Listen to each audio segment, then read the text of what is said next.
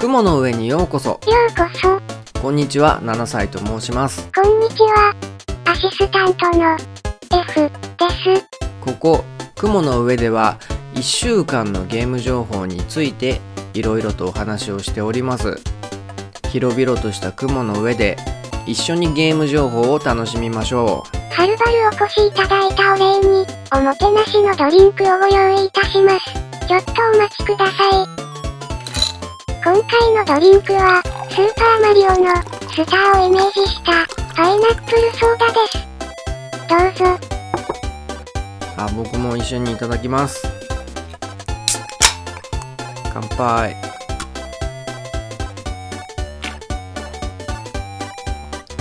うまっ。うまっ。もう夜でも冷たいものが美味しく感じる。節になってきたね。もうすぐ6月だもんね。まあ徐々に夏っぽくなってきましたね。はいじゃあそんな感じで、えー今日もやっていきます。よろしくお願いいたします。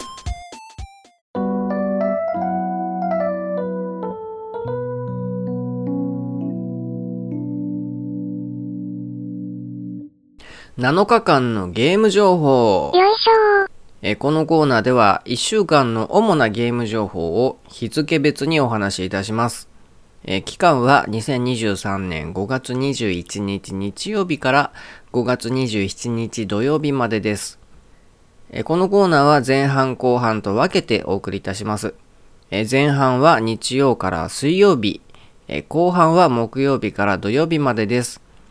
えまずは前半からいきます。えー5月21日日曜日のニュースから、インディーライブエキスポ、開催。インディーゲームの情報番組、インディーライブエキスポ2023という番組がえー5月20日と5月21日に配信されました。えー番組ではいろいろなインディーゲームが紹介されたんですけれども、えーその中から、えー今回はですね、えー一つだけ、えータイトルピックアップしてご紹介いたします。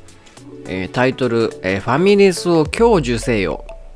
えーこのゲームはですね、えファミレスからの脱出を目指すコマンド選択式アドベンチャーゲームだそうです。えグラフィックがすごい特徴的になっておりまして、え手書き風の可愛いタッチに、え月明かりに照らされているようなシンプルな色使いになっています。もともとはフリーゲームなんですけれども、えー独自な世界観で話題となりまして、えースイッチと、えパソコンで製品版の発売が決定しております。え作者の方曰くですね、え元気のない時に開発したゲームだそうでして、え元気のない人にでも遊んでもらえるゲームっていうのを作ろうと思ったっていう風におっしゃってます。うん。元気のない人向けのゲームっていうのがね、すごい面白い発想で気になりますね。はい、では次、えー5月22日月曜日のニュースから。カプコンのゲーム、17の配信で収益化可能に。はい、えーカプコンとワンセブンライブっていう会社で、えー通称17っていう会社なんですけれども、えーそちらがですね、えー包括的許諾契約っていうものを締結したと発表したそうです。えーこれによってですね、えー17ライブの配信にて、えーカプコンのゲームを利用して収益化をすることが可能になったそうです。うん。はい、では次のニュースをお願いいたします。癒しゲーム、Wiz、先行体験版配信。はい、えー年内配信予定のスマホアプリ Wiz Whale in the High っていうゲームの、えー先行体験配信っていうのが行われました。えー開催期間がですね、5月25日までとなっており、もう終わっちゃっております。で、ゲーム本編の配信はまだちょっと未定となっております。こちらのゲームは空の上が舞台となっておりまして、えーこの番組とですね、えーちょっと縁を感じたのでご紹介させていただきました。はい、では次のニュースをお願いいたします。キュービックスターズ、サービス開始。はい、えーミクシーっていう会社のスマホアプリの新作ゲームのえーキュービックスターズっていうのがサービス開始いたしました。えーこのゲームはモンスターストライクシリーズの最新作にあたるゲームだそうでして、えージャンルがジャイロシューティング RPG だそうですはいでは次は、えー5月23日火曜日のニュースからエースースの携帯ゲーム PC、5月29日に国内向け情報発表。はい。え、ASUS っていう企業の、えー携帯型ゲーム PC、えー ROG A の国内向けティザーサイトがオープンしたそうです。で、そのサイトによりますと、え5月29日の11時に、え情報が公開されると記されているそうです。えちなみにこの ROG A っていうのは、え携帯ゲーム PC としては、えそれまでのものよりも価格が比較的手頃っていうところで注目されているそうでして、え米国では、え上位モデルが699ドル下位モデルが599ドルとなっているそうです。えー今後発表される国内での販売価格にも注目が集まっていると思われます。はいでは次のニュースをお願いいたします。マリオ映画、入場者プレゼント、第2弾。はい、えー公開中の映画「ザ・スーパーマリオブラザーズ・ムービー」で、えー入場者プレゼントの第2弾が5月26日から開始されたそうです、えースーパースターステッカーなるものが配布されるということですでこれはですね、えーえースーパーマリオの映画の興行をさらに盛り上げたいという願いを込めて用意したということだそうですえこちらは数量限定だということで、え欲しい方は、えお早めに、え劇場に行ってみてください。はい、では次、えー5月24日水曜日のニュースから、NVIDIA とマイクロソフト、生成 AI アプリ開発で共用。はい、えーマイクロソフトと NVIDIA っていう会社が Windows と生成 AI を利用したアプリ開発を後押しするために、えー協業すると発表したそうです。えーこういったことが行われる背景として、えー現在生成 AI アプリの開発が、えー Linux 上で行われていることが多いそうなんですけれども、えーその理由がですね、え Linux の方が開発環境の構築が楽っていうのがあるらしいんですよ。まあ、そういうことがあるので、え Windows 上でも AI アプリの開発環境を、え向上するために、えー今回 NVIDIA と協力してさまざまな開発に取り組んでいくみたいなことを発表したそうですね。うんでこれ 4Gamer の記事に載ってたんですけども、まあ、記事によりますとえ今後ますます Windows 上で生成 AI を活用したゲームがこれによって登場するんじゃないかなと期待されるみたいなことが書いてありましたね。はい、以上前半でした。日曜から水曜までのニュースでしたが、えー何か気になった情報あったでしょうか、えー個人的に気になったのは、カプコンかな？カプコンと、えー17ライブがね、えーなんか契約して、えー配信化が、配信化じゃない、収益化が可能になったっていうことなんだけどね。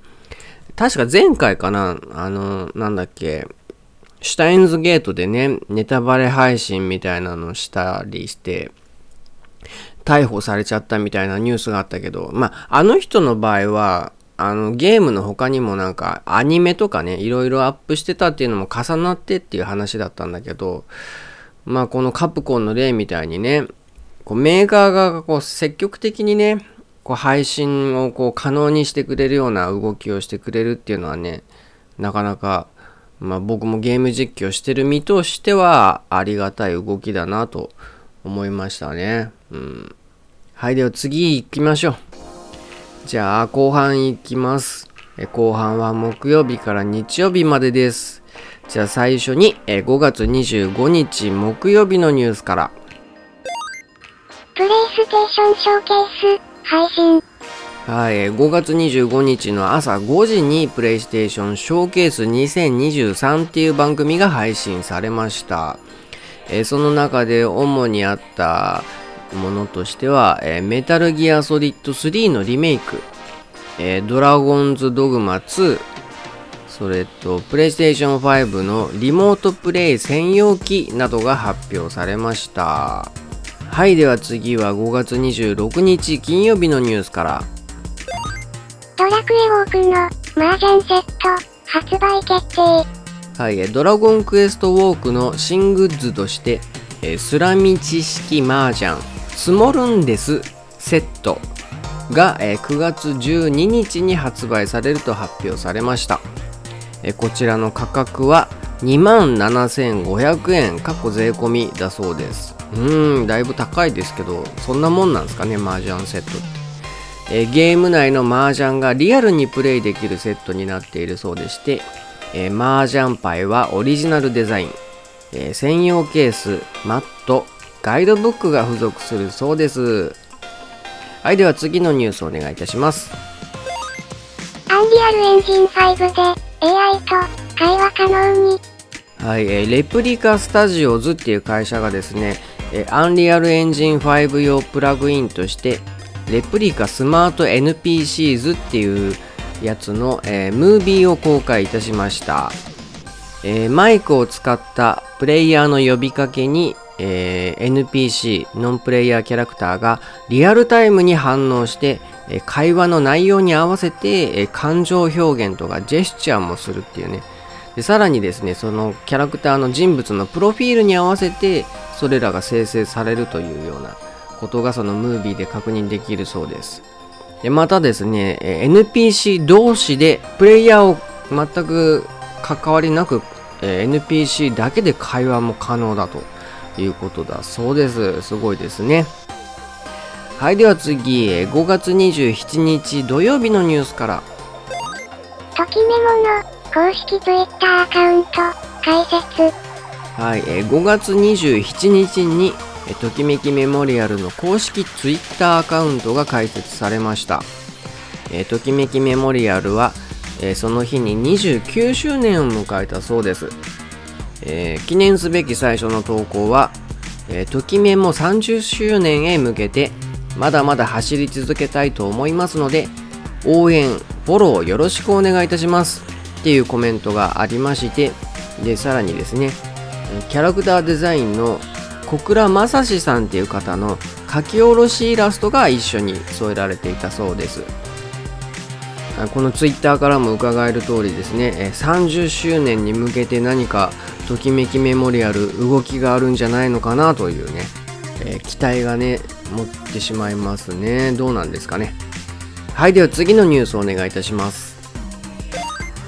ドラクエの新グッズロトの兜飾り約35万円。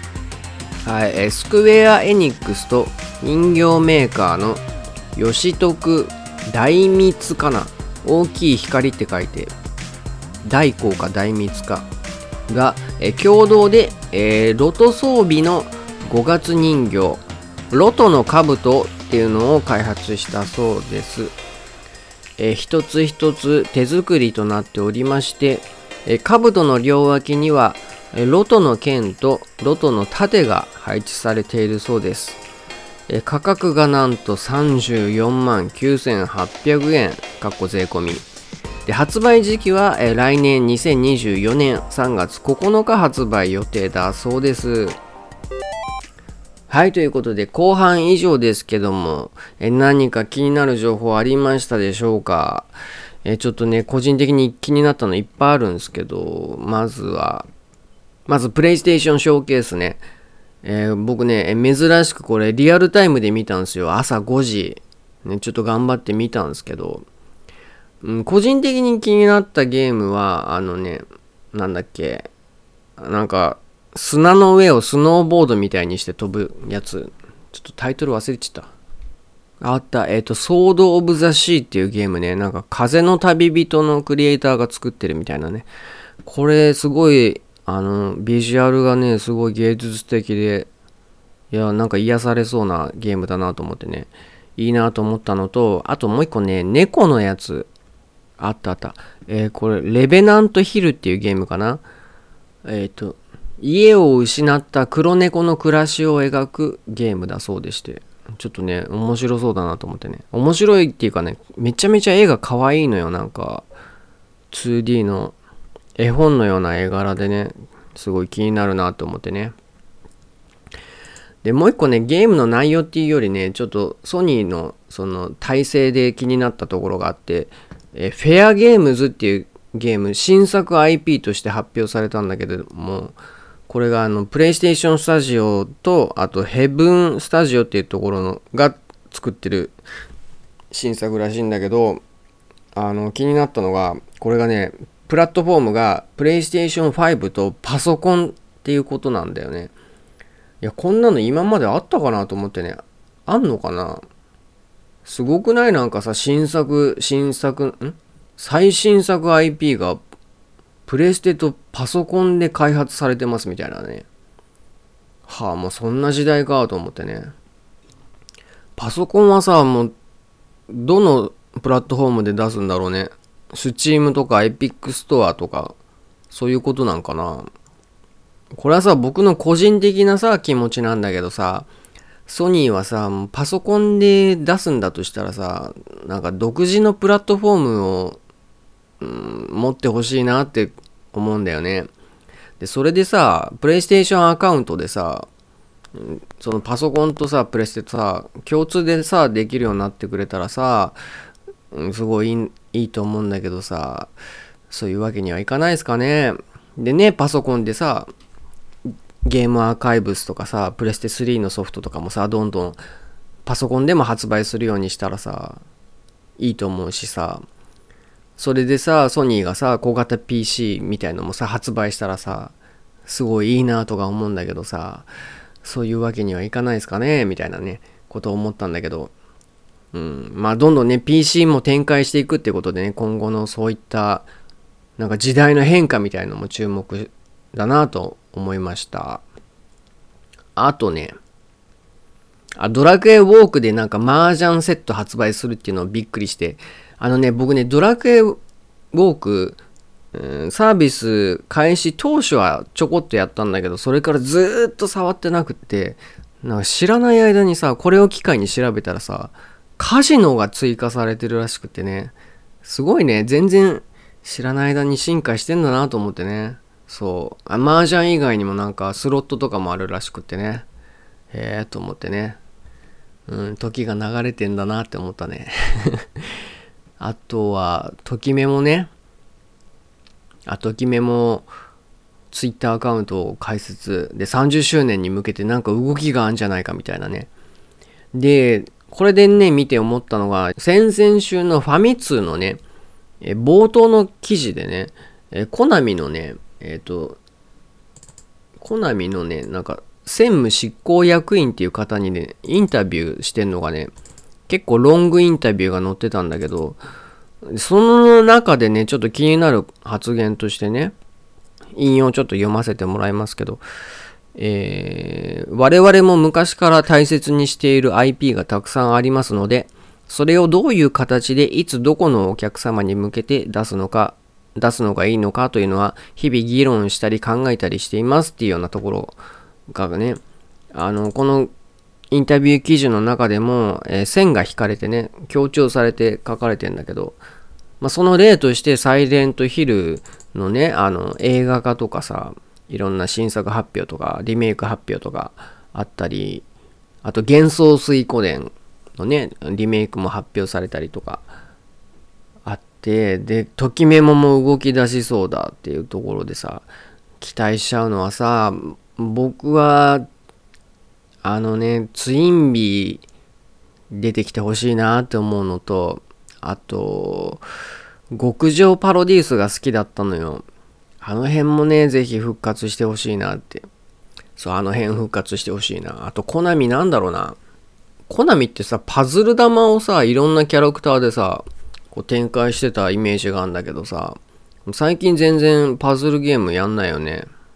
うん、まああんまりね、その解雇中っていうか、昔のゲームばっかり出してるのもどうかと思うけど、まあでも時々ね、懐かしいゲームやりたくなるよね。うん、まあちょっと、なんかね、コナミのその、このときめものツイッターあたりからね、こうなんか期待させてくれるよね。あの、やっぱさ、初代の絵ってさ、カリスマ性あるなって思ってね、あの、藤崎しおりちゃんの絵とかね、あの独特の絵のタッチはなんか、なんかカリスマ性あるわって思ったわ。はい。そんなとこかな。まあ以上ね、後半のニュースだったんですけども、今週はですね、その他にもニュースがありまして、え、小島秀夫監督のドキュメンタリー映画っていうのがですね、えー、アメリカ・ニューヨークで開催される、え、トライベッカ映画祭っていうところで上映されるっていうことが決定したそうです。えー、その他、えー、Wii U 本体と周辺機器の修理サービスが、えー、部品在庫がなくなり次第終了になると発表されました。えー、その他、えー、フォースポークンのストーリー DLC、フォースポークン、 In Tanta We Trust かな？の配信が開始されました。えまたですね、えー、牧場物語でシリーズ新作2タイトルが発表。でまた、ルーンファクトリーが、えー、続編とスピンオフの、え、新作2タイトルが発表されたというのがありました。はい、そんな感じで、えー、いろいろな情報があった7日間でしたね。え、以上、7日間のゲーム情報でした。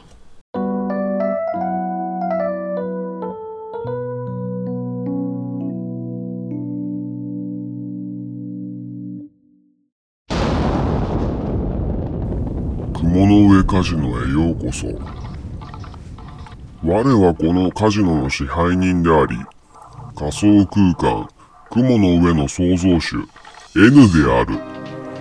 このカジノでかけるのは、お金ではなく、皆様の魂。魂をかけた遊びを、どうぞお楽しみください。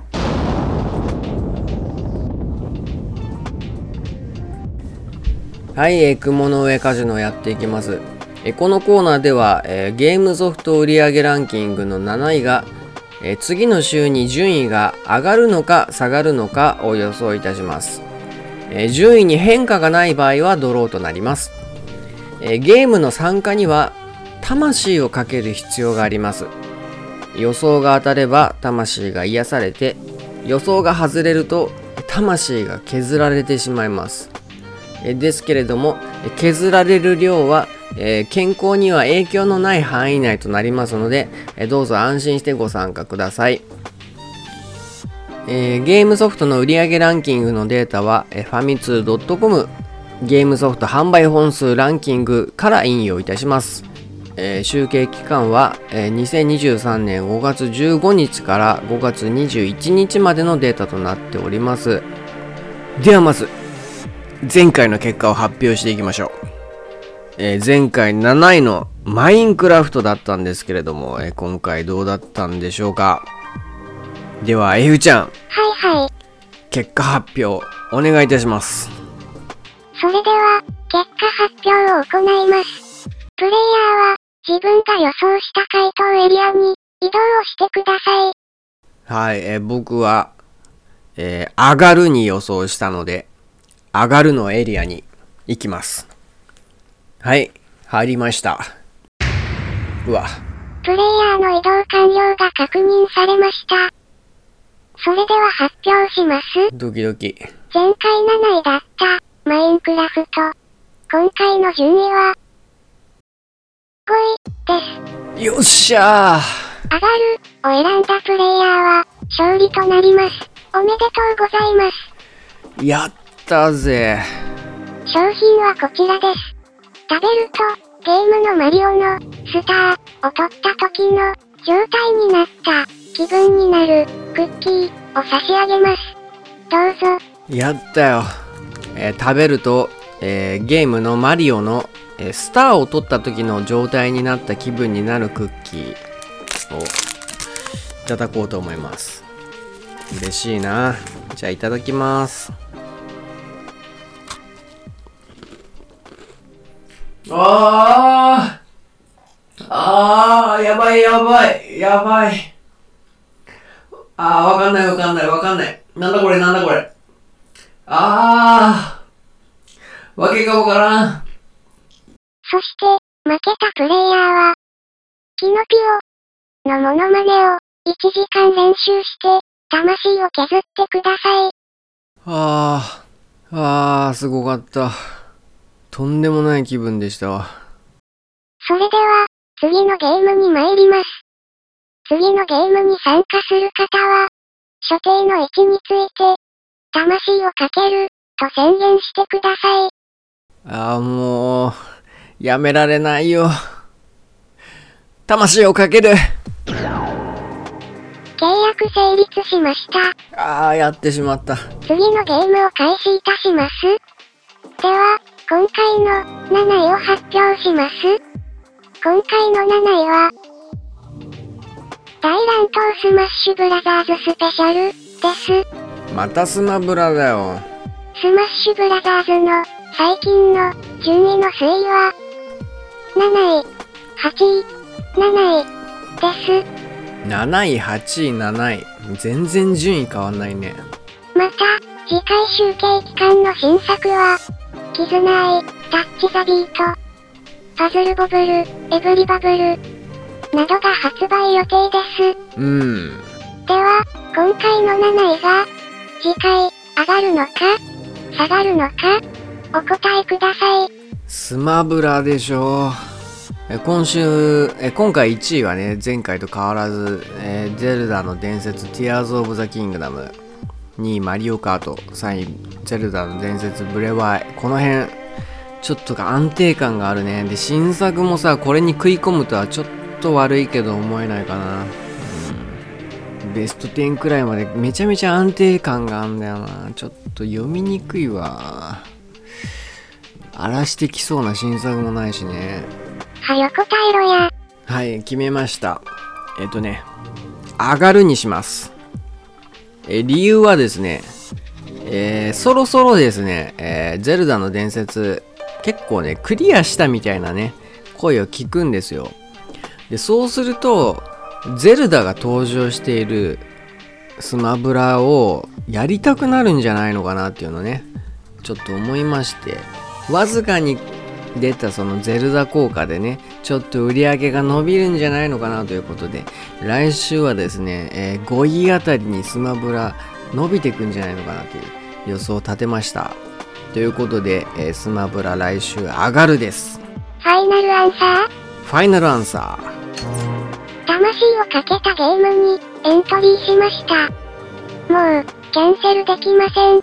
あなたには、DSS チョーカーと呼ばれる装置を、付けさせていただきました。ーうわ逃亡を図った場合、命の保証はありません。ーうわでは、次回、またここ、雲の上カジノに、お越しください。ーはーい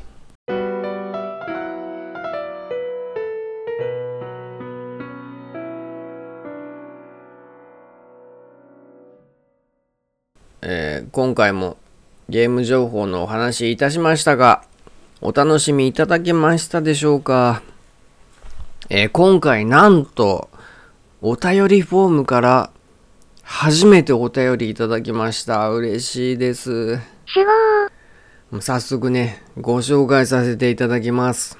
読みます。はい。えーこんにちは。初めてメッセージします。花と申します。はじめまして。最近友達から紹介されて聞き始めました。びっくりあ。りがたい。え聞いて思ったのですが、雲の上の世界観がよくわかりません。あららー。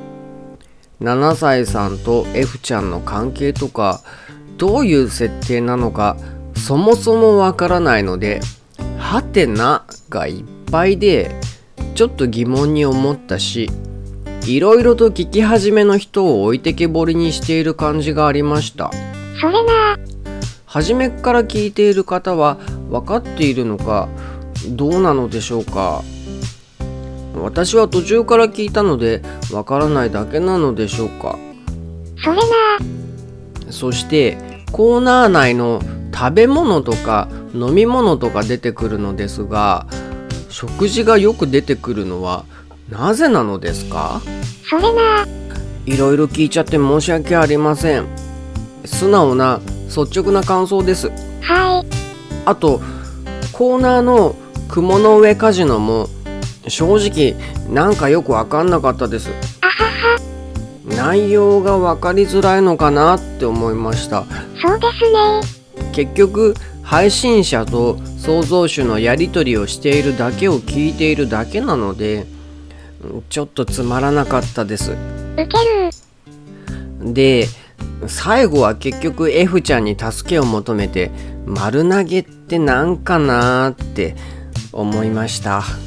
それな。最近はティアキンにハマっています。唐突。では番組内にてメッセージが読まれるのを楽しみにしています。はいということでえー花さんからメッセージいただきました。どうも。ありがとうございます。本当に。はなちゃん、ありがとうございました。とっても嬉しいです。何は露天ね。まずねめちゃめちゃ嬉しいなと思ったのはさ友達から紹介されてってね。いやまずその友達ほんとよろしくお願いいたしますね。よろしくお伝えください。その友達にね。花さんのお友達。花さんのお友達もしね聞いてくれていたら本当に本当に感謝いたします。嬉しいです。でね雲の上の世界観がよくわからないってねほんとねこれ申し訳ないね。すいません。本当申し訳ない。ごめんなさい。ねえはてないっぱいですよね。まあちょっとね、まあ、軽く説明させていただきますと、えー僕7歳と F ちゃん、えー両方ともですね、えー人間ではありません。え僕7歳は、え一応ね PSP-GO っていうゲーム機の、え妖精という設定でやらさせていただいております、えバーチャル生命体です。なんですけどちょっと PSP-GO っていうね名前をねダイレクトに使っちゃうとねちょっと問題もあると思うのでそこはちょっとぼかして、まあ、ゲーム機の妖精ぐらいに思っていただければなと思っております。で F ちゃんは何かというと、まあ、天使ですね、えー雲の上に住んでいる天使です。ある日突然現れたバーチャル生命体の天使。です、何なの天使っていうとか何なのゲーム機の妖精って言われても、まあ、ちょっとそれ以上の説明ができないっていうねある日突然自然に生まれちゃったよっていうねところですね。はい。まあ雲の上ってどこなのかというと本当にね、えー皆さんが住んでいる世界の、えー上ですよ。頭の上雲の上の雲の上に住んでてでそこでねゲームの情報について、えー皆さんをお招きしてこうゲームのお話をするみたいなね。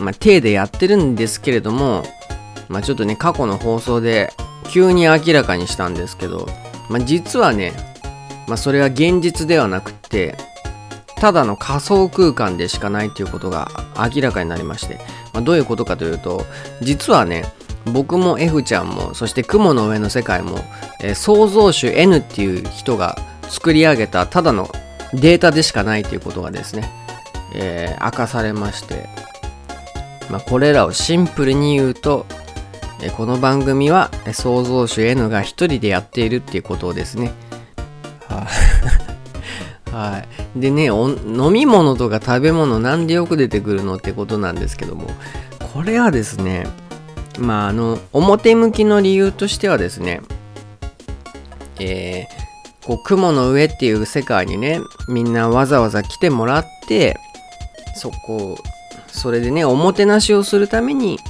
こうドリンクを出すっていうねことをやってるんですけども、まあ、ちょっと裏の理由としてはですねあのーポッドキャスト番組っていうのがいっぱいあってあのちょっとね ゲーム系ポッドキャストってね結構ここ最近たくさん増えたんですよ。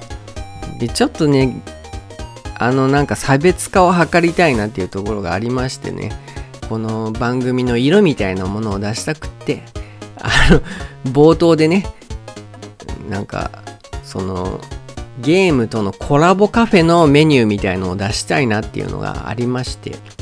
そう。それでねちょっとゲーム関連のドリンクみたいのをね出して楽しんでもらおうみたいなね。そういったところです。うん。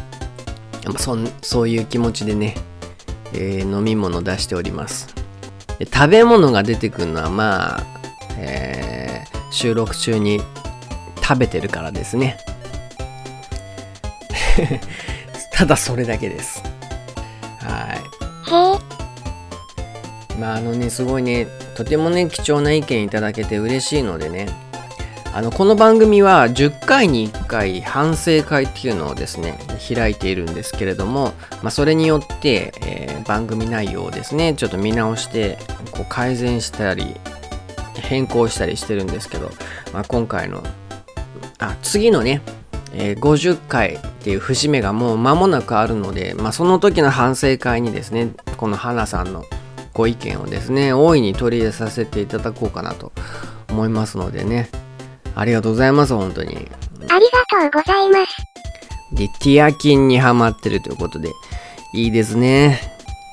もう急な話題の切り返しもう最高最高ですよ。もうしびれましたね。ティアキンねハマるよね。ハマりますよね。すごいいい評判聞くよね。僕はね今ねファイナルファンタジー132っていうゲームにハマってるんですよすっごい面白いですよ。へえ、いつのゲームだよってね。最新のゲーム全然やらやるつもりがないっていう。はいそんな感じで。改めて花さんメッセージ送っていただいてどうもありがとうございました。ありがとうございました。はいそういう感じで、えーおた今回ねお便りもいただけて盛りだくさんの内容だったんじゃないかなと思うんですけど F ちゃん、はいはい。えー今回の雲の上でゲームの話してみた。いかがだったでしょうか？マジでつまらなかった。あそうですか。まあそういうことね。遠慮なく言っていただけるくらいね、えーすごい気軽な感じって思っていただけてるっていうことでしょうかね。うん。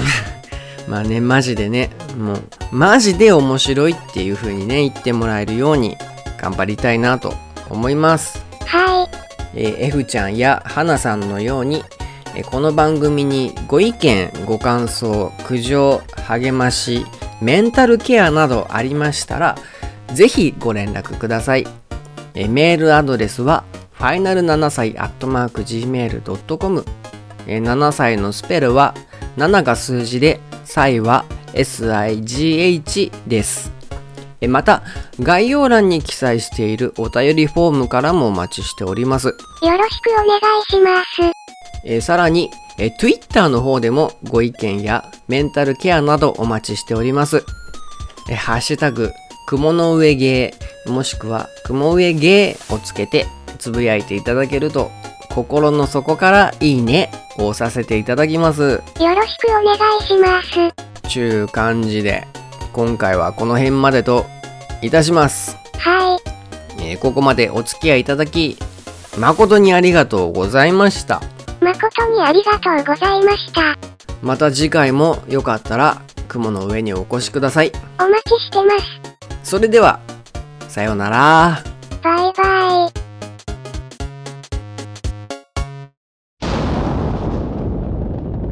創造主 N のおまけコーナー創造主ねたまに一人カラオケ行くんですけどこの間初めて、えライブ会場で歌っている気分になれるっていうねそういうカラオケをね初めてやったんだけどあれねめちゃめちゃやばいって思ったね。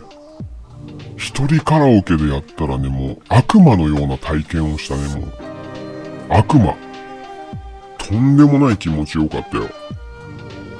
あれはねなんかね勘違い人間を大量生産するようなねそういった危険な機械になってしまうのではないかなと思ってしまったよ。うん。あんなあれくらいね魅力的なものをねこの仮想空間雲の上もねえ作っていけたらいいななんてね刺激を受けました。はいそんな感じでした。ではさらばだ。